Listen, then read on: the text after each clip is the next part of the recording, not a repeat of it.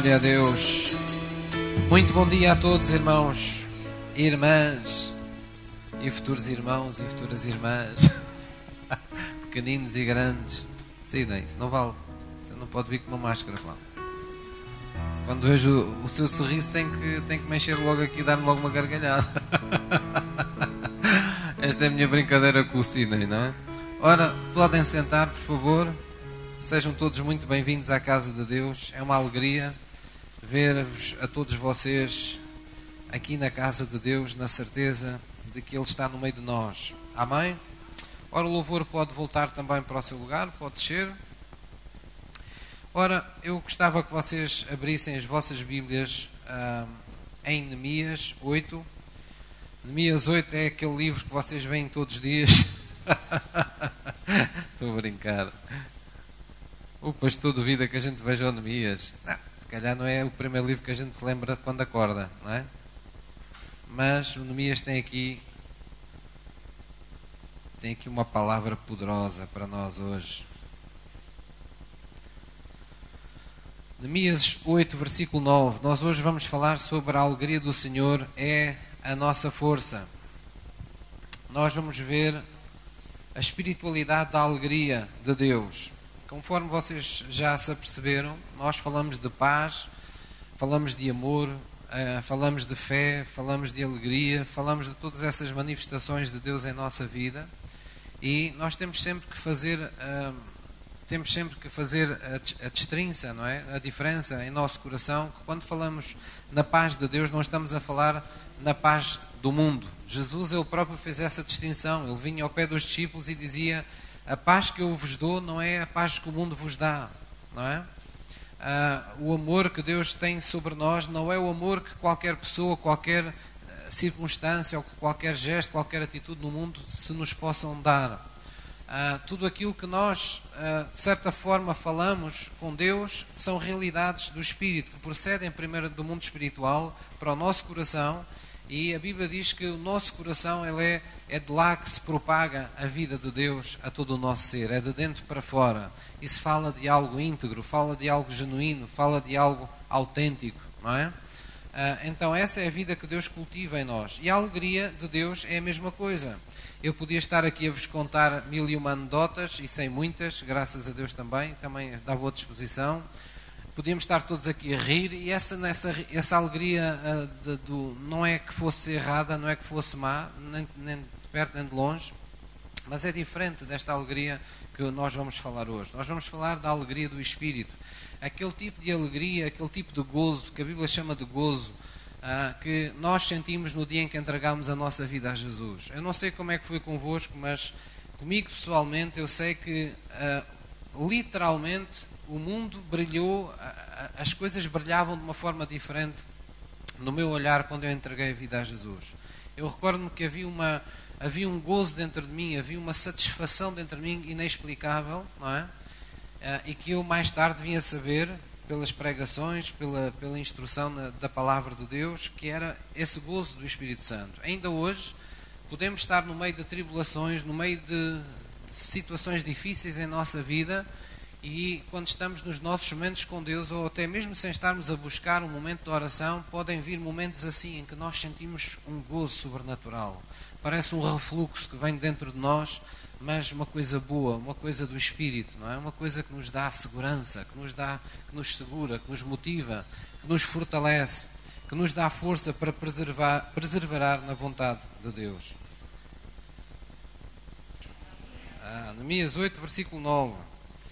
Neemias 8, versículo 9. Nós vamos falar sobre a alegria do Senhor. Eu estava-vos dizendo acerca disso, não é? Que a alegria de Deus tem que ser contextualizada é uma alegria que vem através do Espírito Santo. Quando eu estava a pensar nisto, uh, foi como se Deus, ao meu coração, uh, mostrasse que as pessoas por vezes se esforçam por manifestações do Espírito Santo, no sentido que uh, forçam-nas num, num absoluto esforço humano. E, na verdade, há coisas como a temperança, como a alegria, como a paz, que nós podemos, de certa maneira, cooperar e devemos cooperar com Deus para que essas coisas aconteçam na nossa vida, mas não é uma coisa que nós possamos literalmente forçar, não é uma coisa que nós possamos literalmente uh, ter como uma consequência direta de uma coisa que a gente faz com o nosso braço, com a nossa força. E a razão é simples, é que o gozo, esta alegria de Deus, é explicado na Bíblia como parte do fruto do Espírito Santo. Por vezes, ah, nós em Gálatas 5 temos lá uma, um conjunto de coisas que fala do amor, da fé, do gozo, da temperança, ah, ah, dessas, dessas manifestações do caráter de Cristo e, e, que fala lá e que diz que esse é o fruto do Espírito. Se vocês repararem, diz que é o fruto, não diz que são frutos, não é? Não são muitos frutos, é um só fruto. Então, vocês imaginem uma espiga de trigo, uma, uma espiga, não é? De trigo, quem é conhece uma espiga de trigo? Não é? Uma espiga de trigo com muitos grãos, não é? Em que um grão é o amor, outro grão é. Estão a perceber? Então, tudo aquilo é um fruto, não é? Aquilo sai tudo ao mesmo tempo, aquilo está tudo ligado ao mesmo.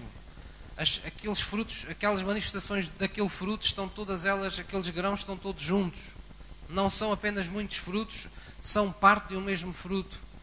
Ou seja, quando o Espírito de Deus está na nossa vida, quando nós temos comunhão com o Espírito Santo, a paz de Deus vem naturalmente.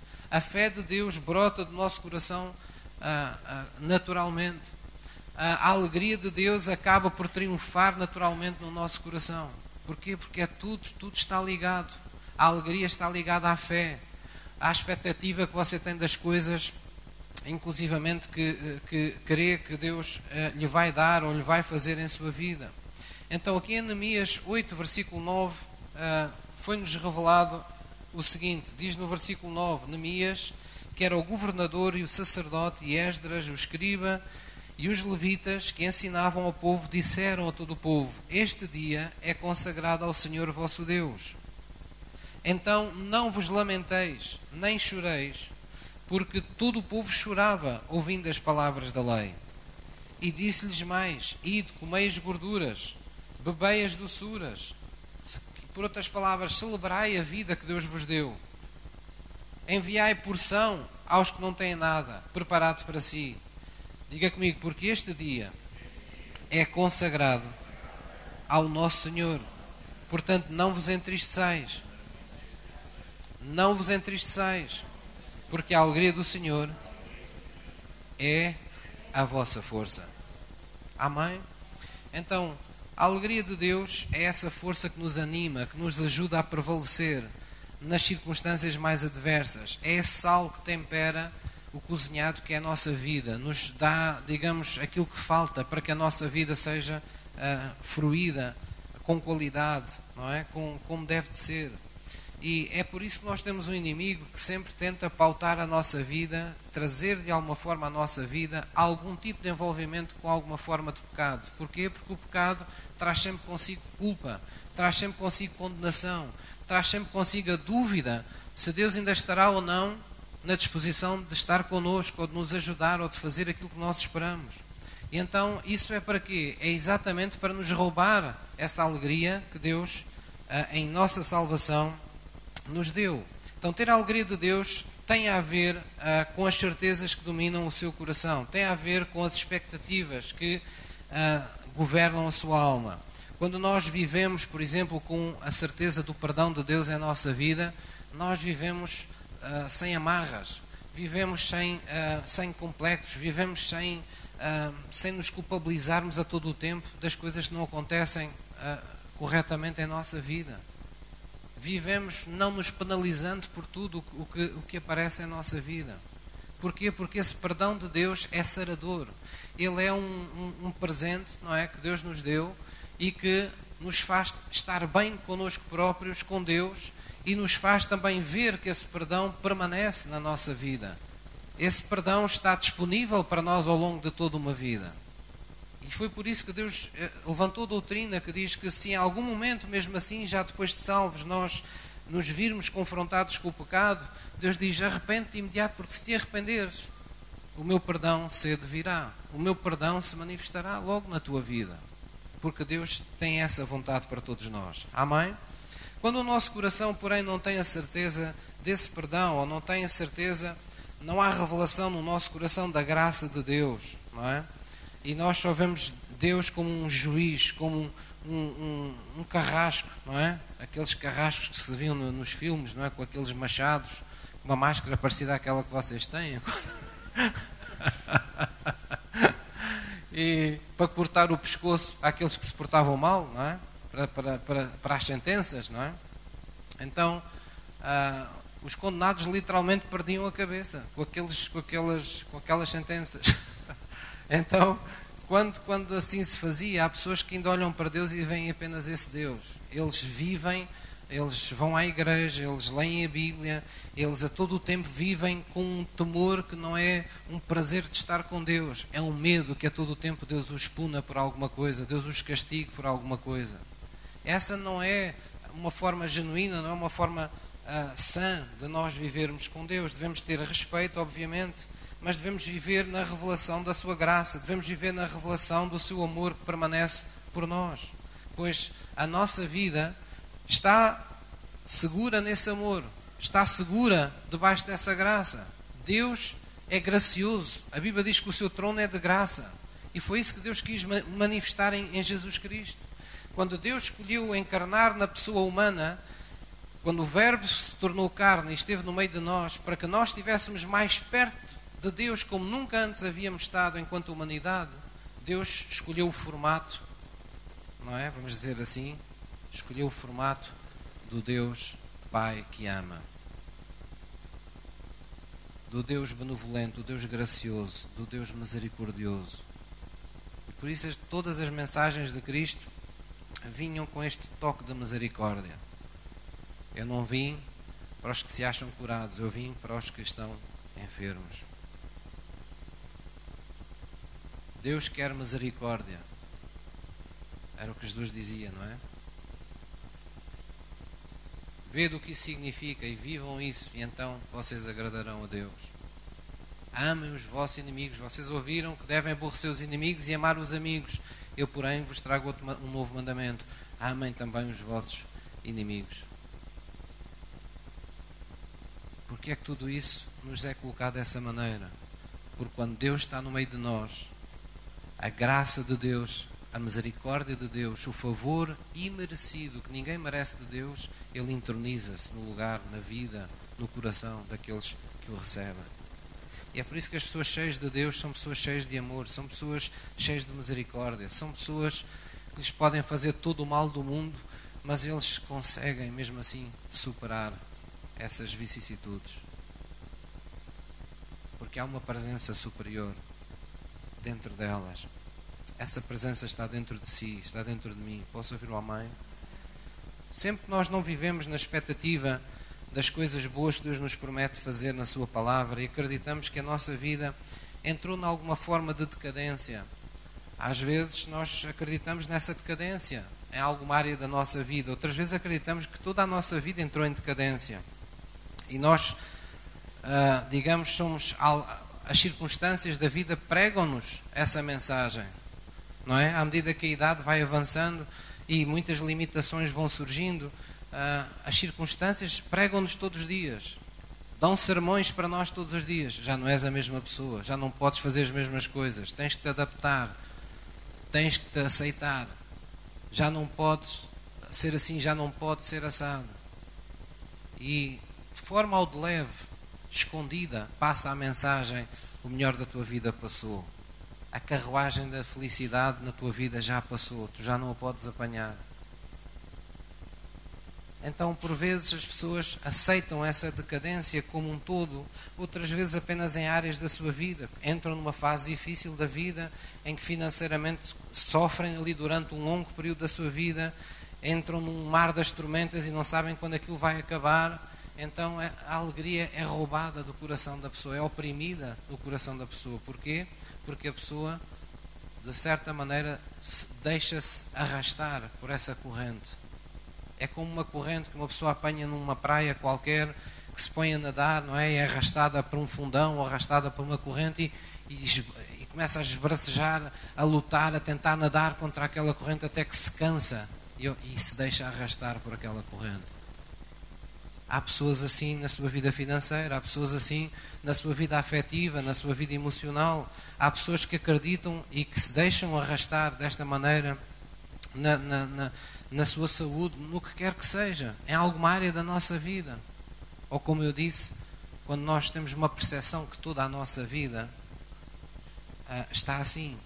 Então, se não vivemos na expectativa das coisas boas que Deus nos promete, não é apenas uma questão de treino mental, não é apenas uma questão de filosofia, de termos uma, ah, uma, uma, perspectiva positiva da vida. Não, é a única forma de estarmos em acordo com o Deus que nós servimos. E quando nós temos essa capacidade de permanecer, é isso que a Bíblia quer dizer quando diz: permaneçam em Cristo, fiquem firmemente fundados na fé, no firme fundamento da fé, sem vos moverdes nem para um lado nem para o outro porque há momentos na vida que não é fácil nós nos firmarmos. Não é fácil nós dizermos que acreditamos em Deus quando olhamos para o que se passa na nossa vida.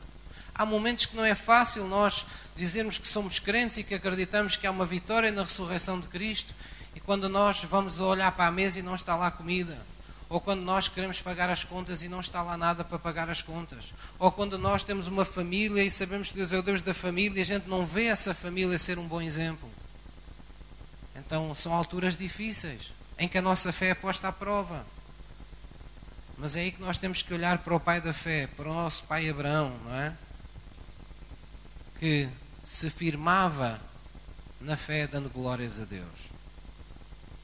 Que fortificava, se fortificava na fé. É como se ele próprio pusesse batão e ferro debaixo dos seus pés, ao redor das suas pernas para que quando os ventos soprassem, para que quando as circunstâncias apertassem, ele estivesse seguro, desde a base. Jesus é a rocha da nossa salvação. Ele disse que aqueles que ouvem e praticam a sua palavra, eles alicerçam a sua vida sobre essa rocha que não pode mais ser abalada. A morte já passou por lá e não o destornou. O mal já passou por lá na cruz ele levou todo o mal que havia sobre nós. Ele tomou toda a maldição que pendia sobre a nossa vida. Mas aquele, Jesus foi uma terra onde a semente do mal não conseguiu vingar. Porque Jesus, Ele próprio, traz consigo a semente da vida de Deus. E essa é a sua mensagem. Ainda que os homens me levem a uma cruz, meu Pai me trará de volta ao céu. Ainda que esta vida o tente crucificar, o seu Deus sempre ressuscitará a sua vida de novo para mais perto de Deus. Posso ouvir um amém? Vamos abrir em Eclesiastes, já que estamos aqui por estes lados, não é? Eclesiastes, fica aí a seguir a Provérbios. Eclesiastes 7, versículo 10. Por vezes nós deixamos que essa alegria de Deus seja oprimida, seja, nos seja roubada, permitimos que o medo oprima essa, essa alegria. Quando nós deixamos que a tristeza tome o lugar da alegria de Deus. E é aqui que nós temos que nos lembrar das palavras do apóstolo Paulo aos Efésios, não é? Não deis lugar ao diabo. Não deis lugar. Se vocês derem lugar, se entrarem em acordo com ele, ele vai aproveitar-se. Pode não lá ficar muito tempo, mas o tempo que ficar vai destruir tudo o que puder. Então, Eclesiastes 7, versículo 10, diz assim: Nunca digas, diga à pessoa que está ao seu lado: Olha, nunca digas isto, que tu vais ler agora. É? Vamos lá ler então o que é que Deus quer que a gente nunca diga porque foram os dias passados melhores do que estes. Olha, nunca digas que os melhores tempos da tua vida foram aqueles que já passaram. Porque isso não provém da sabedoria. Não é sábio tu considerares a tua vida desse jeito. Não é um pensamento sábio, não está em sintonia com Deus. Sabes, Deus fez-te nascer de novo no Espírito e Ele diz que a tua vida agora é de graça em graça e de glória em glória. Ele diz que a vereda do justo é como uma luz da aurora que se levanta aparentemente fraquinha e que se vai colocando, levantando até ficar numa posição elevada, não é? Para ser um dia bem quente de verão, um sol abrasador.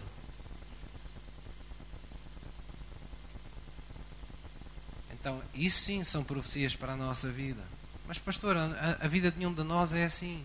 Tudo tão bonito, tudo sempre a crescer, sempre tudo. Pois é, mas Deus quer que você olhe para a sua vida desse jeito, para que Deus torne aquilo que lhe parece impossível na realidade da sua vida. É por isso que Ele diz que tudo é possível àquele que crê. É por isso que Ele nos, nos desafia que se nós tivermos fé que nem um grão de mostarda é suficiente.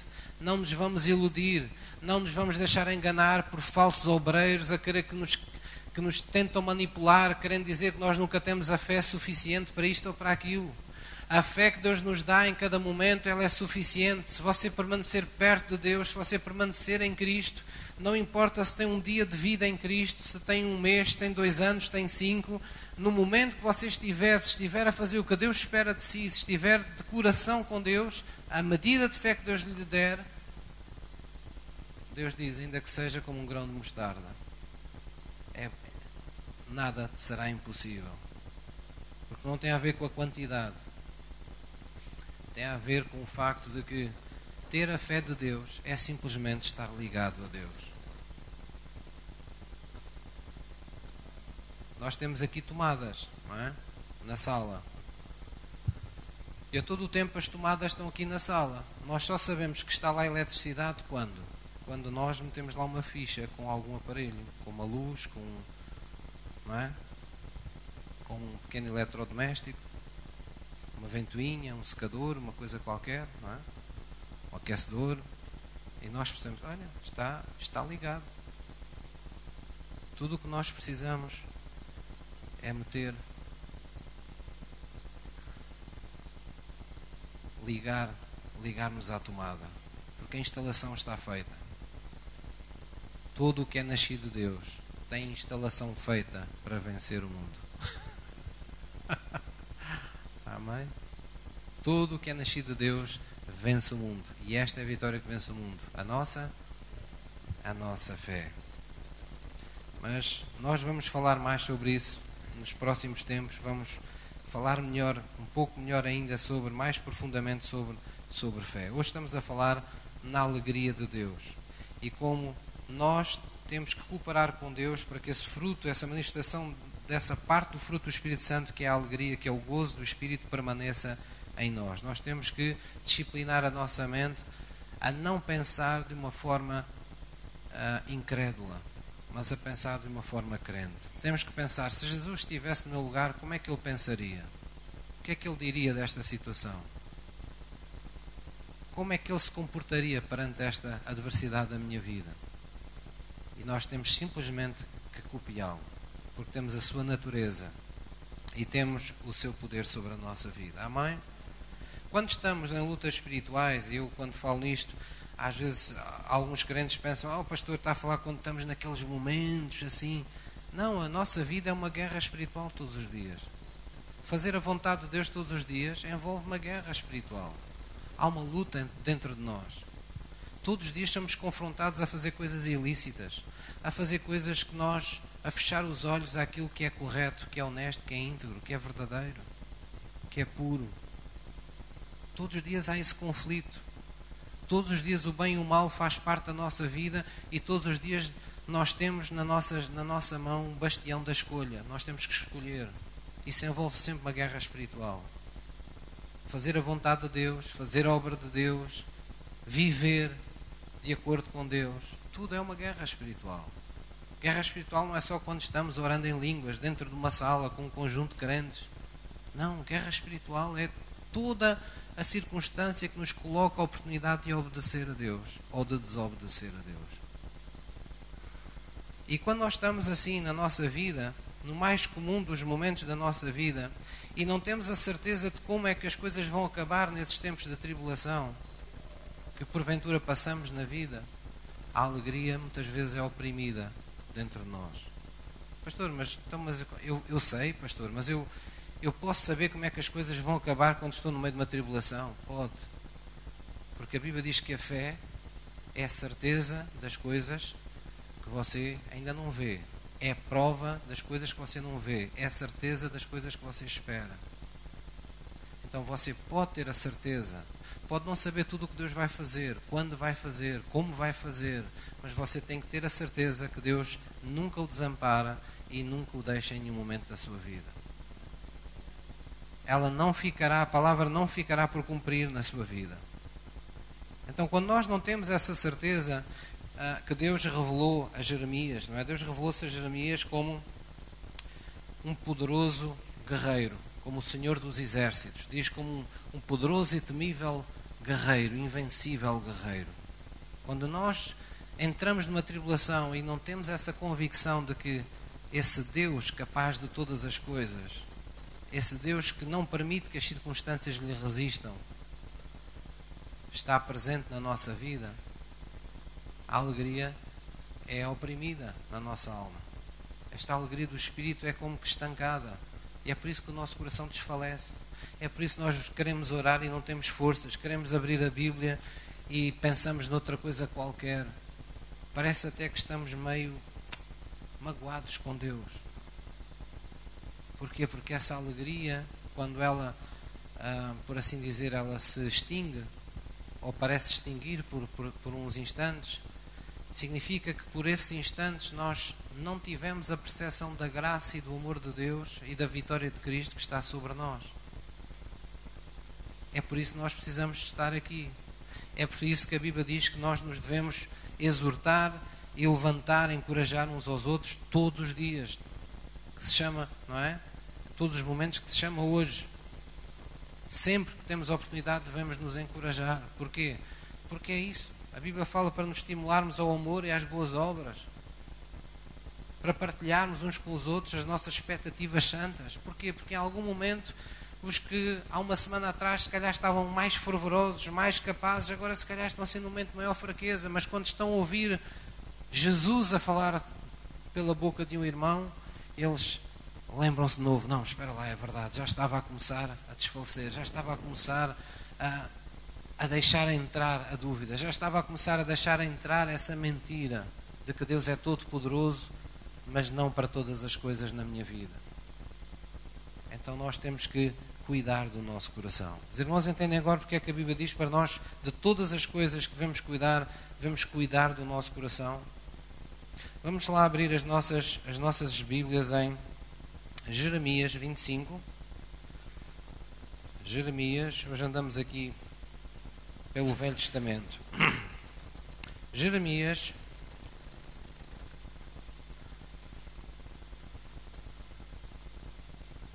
Jeremias vive aí a seguir ao Isaías.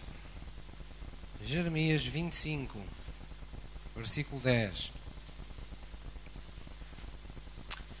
E eu queria vos falar no, falar no lado espiritual da alegria de Deus. O lado espiritual é tão simplesmente isto: a alegria de Deus vem com a salvação. E porquê é que ela vem com a salvação? Porque nós não a tínhamos. O pecado extingue a alegria de Deus. Jeremias 25, versículo 10. Jeremias 25, versículo 10. Judá havia pecado, não é? A tribo de Judá, eles haviam uh, pecado. E quando pecaram, Deus extinguiu a voz de alegria entre o seu povo. E este é o lado espiritual.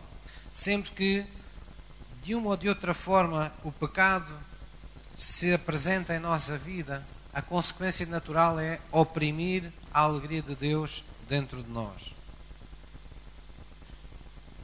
Ela quase que se extingue não é? Se nós resistirmos a Deus vez após vez após vez em alguma coisa, nós foi que ficamos privados dessa, desse poder que nos assiste, de podermos dizer a alegria do Senhor é a nossa força.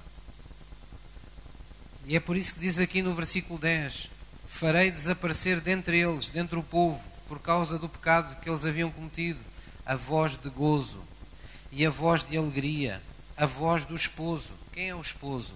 É Jesus e a voz da esposa, da noiva. As pessoas deixam de ouvir Jesus, deixam de ouvir a igreja, deixam de ouvir de tudo quando se entregam no seu coração ao pecado. Como também o som das mós e a luz do candeeiro. Tudo isto tem revelação.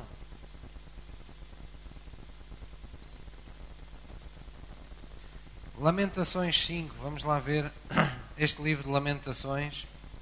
Quando os irmãos tiverem assim um dia daqueles muito chatos, vocês só apetecem barafustar, vocês escolhem o livro de Lamentações. Lamentações 5, versículo 15. Vão para um quarto, não é? E ficam a lamentar-se com o Jeremias. E assim deixam o ambiente lá em casa melhor. Lamentações 5, versículo 15. Veja esta constatação. Cessou o gozo do nosso coração. De onde é que cessou o gozo? Do coração. Quer dizer, este gozo, esta alegria não era uma alegria efêmera, não era uma alegria mundana, não é uma coisa que nos advém da luxúria, nos advém de festas, nos advém de, uh, de prazeres momentâneos. Esta alegria que se extingue é uma alegria do Espírito. Diz: cessou, terminou o gozo do nosso coração, converteu-se em lamentação a nossa dança. Caiu a coroa da nossa cabeça, ai de nós porque pecamos. Então, isto é a constatação de que quando as pessoas se envolvem com o pecado, a alegria de Deus não é, se afasta delas. E é, essa é a razão porque quando Deus enviou Jesus Cristo, vinha sobre Jesus a profecia de que Jesus havia sido ungido com óleo, com unção de gozo, de alegria. Parece estranho, não é? Uma pessoa estar a pensar assim: Oh pastor, então, mas eu precisava era que ele me curasse, agora Jesus vem cheio de alegria. Está bem, como é que essa alegria é boa para mim? Vamos nos lembrar do que eu disse no início do culto. O fruto do Espírito Imagine uma espiga com muitos grãos. Você deve se alegrar porque a espiga vem inteira para a sua vida. Os grãos vêm lá todos. A alegria faz parte de um fruto perfeito que vem à sua vida. Vamos lá abrir as nossas Bíblias em Hebreus 1, versículo 9. Hebreus 1, versículo 9. Vamos ver o que nos é dito, ou o que é dito aos Hebreus acerca da vinda de Jesus, como é que ele veio. Hebreus 1,9. Hebreus 1,9 está falando de Jesus e diz assim: Amaste a justiça e odiaste a iniquidade. Diga comigo, por isso Deus, o teu Deus, te ungiu com óleo de alegria, mais do que a teus companheiros. Amém? Vocês lembram-se do que Jesus disse aos discípulos? Quando vocês me virem ir para a cruz, vocês vão chorar. Mas lembrem-se, esse choro não vai durar para sempre. Vocês vão se alegrar com mais ninguém. Aquele que vai estar convosco não vos vai deixar tomados por nenhuma forma de tristeza. Isto não tem nada a ver com tempos difíceis, não tem nada a ver com estarmos a passar por momentos bons ou por momentos maus. Filipe, quando desceu em, em Atos dos Apóstolos a uma cidade pregando o Evangelho, ele estava debaixo de perseguição. Se ele parasse, vinham pessoas para o prender, para o arrastar, para juízo, porque era um cristão, porque era um seguidor de Cristo. Mas ele entrou numa cidade, vocês recordam-se isso lá em, em Atos, não estou em R7, Filipe o evangelista, e diz que quando ele pregou o evangelho, diz o que é que aconteceu com, a, com aquela cidade. Se encheu de uma grande alegria.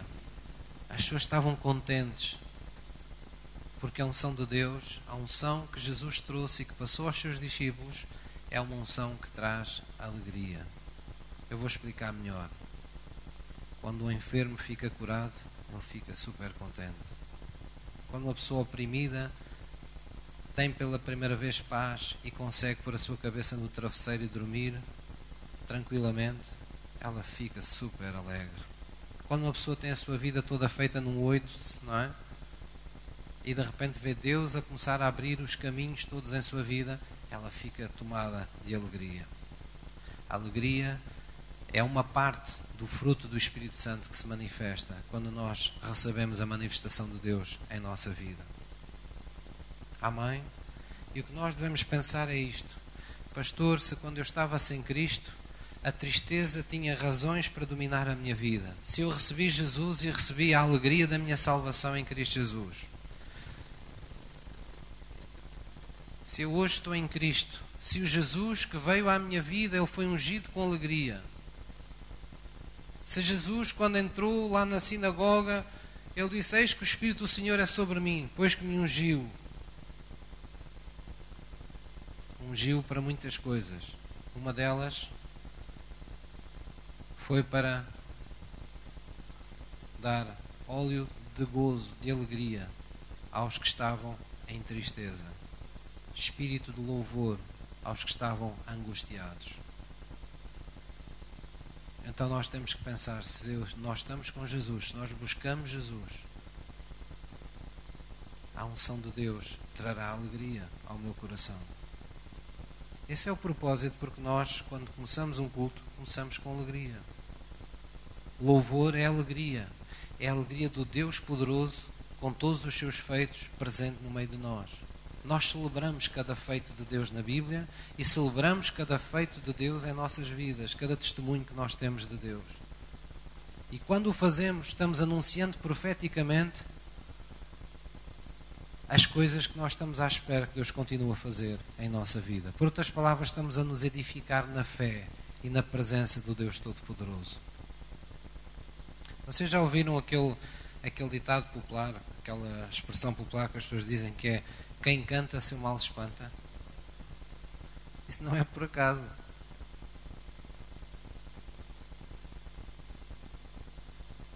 Não é por acaso. Há um princípio espiritual. Quando nós cantamos com Jesus, nós anunciamos a nossa vitória com Cristo. No mundo espiritual, se nós pudéssemos tirar uma radiografia do que se está a passar, a atmosfera espiritual, que é uma coisa que não se vê no mundo natural, é? Ela está a ser transformada. Alguém está a pôr lá um gás, não é? o gás do gozo de Deus. A atmosfera do reino está a saturar o lugar de todos aqueles que adoram. É por isso que Deus diz que Deus, o que é que Ele faz? Ele busca aqueles que o adoram em espírito e de verdade. Vocês acham que Deus ia ao encontro de uma atmosfera de pecado, se as pessoas lá quisessem permanecer no pecado? Deus não, é atraído por isso. Mas Deus sente-se bem no seu templo. E a Bíblia diz que essa foi sempre a vontade de Deus. Ele quis vir habitar no templo feito pelas suas próprias mãos, que somos nós.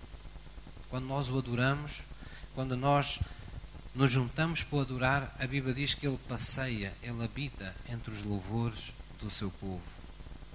Porque o seu povo está exaltando, está se alegrando nele.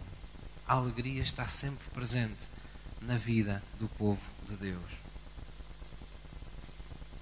Oh pastor, mas isso às vezes parece não ter nada a ver com a minha vida. O pastor sabe em que estado é que eu cheguei aqui hoje. Eu sei que isso é assim. Há momentos na minha vida também assim em que nós temos motivos para tudo menos para sorrir, em que somos carregados de tantas coisas, bombardeados de tantas pressões, bombardeados de tantas expectativas à nossa volta, que nós nem sequer até achamos quase que é pecado estar a pensar em nos alegrarmos, porque há tanta coisa que parece mais importante do que isso. Mas andar com Deus é andar no Espírito. Andar com Deus é você pensar que quando está mais cheio do mundo, da pressão do mundo é quando você precisa de estar mais próximo de Deus, mais cheio de Deus. E é por isso que devemos buscá-lo em espírito e de verdade. Quando celebramos com alegria e nos obrigamos a nós próprios a dar a Deus sacrifícios de louvor, porque é em alguns momentos um sacrifício mesmo para nós fazê-lo, nós estamos em nossa fé a invocar a unção desse Espírito Santo que nos traz essa alegria. Nós estamos a convidá-lo, estamos a dizer: Senhor, eu sei como tu és, eu sei o poder que tu tens, eu sei o quanto me amas. eu sei que tu já preparaste tudo onde eu estiver a te adorar, para que a minha vida mude em tua presença. Posso ouvir o amém? Vamos abrir em Salmos 32 enquanto o louvor sobe. Salmos 32. Vocês sabem que na Bíblia diz, não é? Que uh, já temos falado a propósito da fé, que não devemos, ainda que o nosso exterior desfaleça, não é? No nosso interior nós não devemos desanimar, não devemos atentar nas coisas que são temporais, nas coisas que se veem, mas naquelas que não se veem, porque essas são eternas. Deus tem uma poderosa exortação na Sua palavra para que todos nós permaneçamos num espírito de alegria na presença de Deus. Isso é uma decisão que nós, cada um de nós tem que tomar na sua vida. Se vamos andar a chorar pelos cantos da casa e, de, e desta vida, ou se vamos uh, celebrar Deus em nossa vida. Oh, pastor, mas temos que andar sempre a rir, temos que andar sempre alegres. Não, claro que não. A Bíblia também fala no pranto, a Bíblia também fala, fala no choro, a Bíblia também fala de que há, há tempo para, para momentos de tristeza na nossa vida. Mas nós temos que compreender que as coisas não interessam apenas como começam, interessam como acabam. Nós podemos ir com tristeza à presença de Deus, mas se nos deixarmos contagiar pela unção deste Jesus que foi ungido com óleo de alegria, Ele nos vai dar um gozo, não porque as circunstâncias da nossa vida mudaram já, mas o gozo que é próprio da Sua presença de um Deus que dentro de nós diz: Eu vou-te assistir, eu vou abrir todos os caminhos, eu vou endireitar todos os caminhos tortuosos da tua vida, eu vou quebrar todas as portas de bronze na tua vida, eu vou destruir todos os farrolhos de ferro que estiverem à tua frente, trancando o teu futuro diante de ti. Então nós começamos a ver todas essas coisas e é impossível não nos alegrarmos. Porque o nosso Deus é um Deus de vitória. Amém? Salmos 32, versículo 11 diz assim: Diga comigo, alegrai-vos no Senhor e regozijai-vos, vós os justos. Quem é que está aqui que foi justificado em Cristo? Então vamos continuar e cantai com tristeza. Não? Como é que está na sua Bíblia? Alegremente, todos vós que sois retos de coração. Isto é uma forma subtil de dizer todos vocês que não estão comprometidos com o pecado. Não é? Aquele que não se compromete, ou aquele que renuncia, uma vez comprometido, renuncia ao pecado, esse quer se distanciar da voz de tristeza. Esse quer se distanciar do domínio da tristeza na sua vida. Então o que é que ele faz? Ele vai se regozijar na presença de Deus. Ele vai se alegrar no seu Deus. Ele vai cantar, mas não de qualquer jeito. Ele vai cantar alegremente porque ele pode dizer, conforme foi revelado a Neemias, a alegria do Senhor é a nossa força. Amém? Vamos abrir para terminar Salmos de 70. Uns salmitos à frente, não é? Estes salmos é uma, é uma coisa boa para o pequeno almoço: uma torrada, um chá e um salmo. Salmos 70, versículo 4. Folguem e alegrem-se em ti todos os que te buscam. Folguem e alegrem-se em ti, Senhor, todos os que te buscam. E aqueles que amam a tua salvação, digam continuamente: engrandecido seja Deus. Amém? Vamos ficar de pé. Vamos orar na presença de Deus. E vamos dizer juntos, querido Deus em tua presença, eu reconheço que em Jesus Cristo a tua unção já veio sobre a minha vida está sobre a minha vida para que a alegria do Espírito, o gozo do Espírito Santo, ele triunfe, ele permaneça no meu coração. Eis que nesta manhã eu folgo e me alegro em Ti, Senhor, ao te buscar nesta manhã pois eu amo a tua salvação e com toda a minha voz eu declaro que engrandecido sejas tu, Senhor. o Deus da graça, o Deus do amor, Deus do poder, Deus do perdão, Deus da vitória, que está sobre a minha vida, em o um nome de Jesus. Posso ouvir um amém? Então vamos nos folgar na presença de Deus, vamos cantar este hino que o diabo detesta e que o cristão ah, sabe que é uma profecia para a sua vida. Amém? Então vamos lá, ele é muito simples. A gente aqui só tem letras simples, que é para ninguém ficar perdido no meio das letras. Hã?